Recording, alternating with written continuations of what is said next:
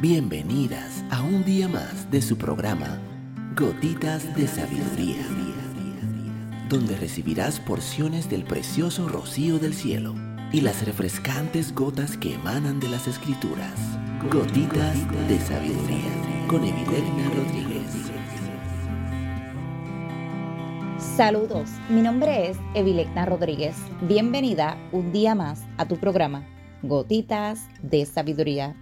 El día de hoy estaremos hablando El fracaso es una mentira. ¿Cómo aprendiste a caminar? ¿Cómo aprendiste a comer? ¿Cómo aprendiste a dibujar? Intentándolo una y otra vez. Al caer una y otra vez. ¿Podrías haber aprendido a caminar sin caerte cientos de veces? Lo dudo. ¿Recuerdas cómo comiste cuando eras pequeña? Necesitaste algo de práctica para comer como comes hoy, ¿verdad? Como niñas lo sabemos. Disfrutamos la alegría de aprender. Nos gusta caernos y levantarnos de nuevo y luego cuando llegas a una cierta edad y notas que la gente te está mirando, esta alegría desaparece. De repente quieres mantener una imagen determinada de repente empiezas a evitar en lugar de intentarlo. El famoso y si entra en tu vida y si me caigo. Y si ella dice que no. Y si a mis compañeros no le gusta lo que digo. Y pagamos el precio por eso.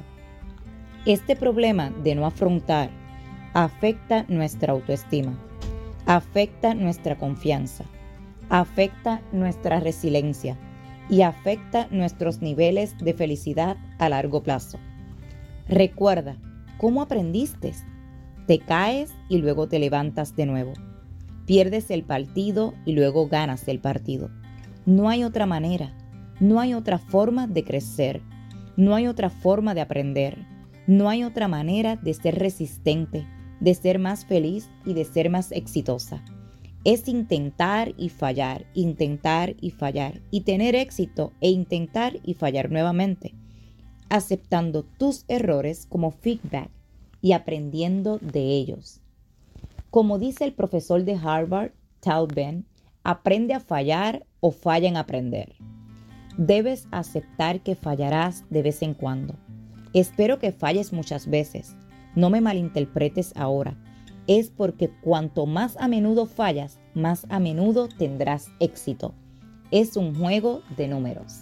Si esta gotita de sabiduría ha bendecido tu vida el día de hoy, te pido que la compartas con otra mujer y te espero el día de mañana en nuestra próxima gotita de sabiduría.